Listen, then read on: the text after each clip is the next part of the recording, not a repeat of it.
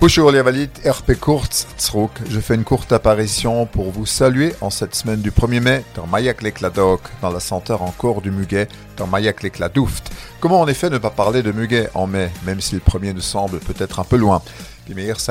Mayak Lekla pour désigner le muguet, mais dans l'ami hebdo, la linguiste Danielle Krivna-Werner s'est intéressée à la richesse de la prononciation du muguet à travers l'Alsace et au-delà.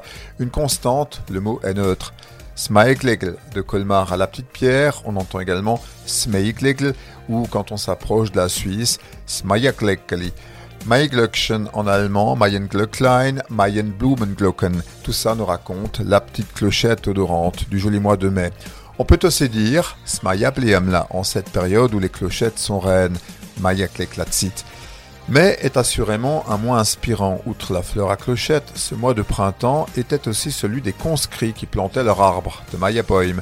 Les anciens se souviennent peut-être du Mayapoim Fasht, comme d'ailleurs ce 1er mai avec beaucoup de succès à Redisheim, dans Mayabaum. On n'oublie pas le Maipummel, la randonnée de mai. C'est vrai que les beaux jours vont revenir. Il va même faire chaud la semaine prochaine. Also los geht's, Maiwanderung.